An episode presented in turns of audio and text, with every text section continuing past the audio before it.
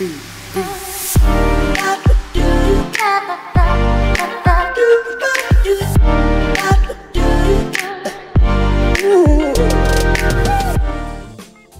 aí, gente, tudo bem com vocês? Aqui Sandro Soares, direto do Rio de Janeiro, mais uma vez para falarmos sobre o tema graça.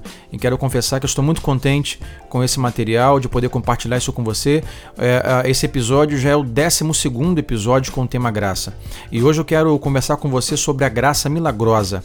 Bom, porque porque Deus é sobrenatural há momentos em que ele aparece de maneira extraordinária, fazendo coisas que somente ele pode fazer. E chamamos isso de milagre, é, quando lemos sobre eles na Bíblia e às vezes os vemos em nossas próprias vidas. A graça milagrosa ela é derramada quando Deus permite que sinais, maravilhas e milagres acompanhem o seu povo. Por exemplo, em Atos capítulo 6, versículo 8, diz que Estevão, homem cheio da graça e do poder de Deus, realizava grandes maravilhas e sinais entre o povo. A graça milagrosa nos leva a orar para que os pecadores se arrependam, para que os enfermos sejam curados e para que a mão de Deus se manifeste com poder.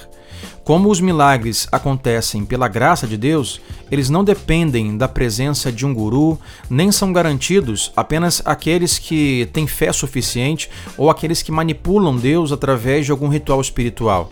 Não, pelo contrário, porque Deus é milagroso e gracioso, os cristãos têm a oportunidade de ver sua mão milagrosa e são incentivados a orar para que outros também possam experimentar sua graça milagrosa e passem a adorá-lo como Deus de todo poder e toda graça. Talvez o milagre mais surpreendente de todos seja ver alguém salvo pela graça se tornando um cristão. Essa é a graça milagrosa. A minha expectativa é que você experimente todos os dias desta graça milagrosa na sua vida e na vida daqueles que te cercam. Deus abençoe. Até o próximo episódio. Um abraço.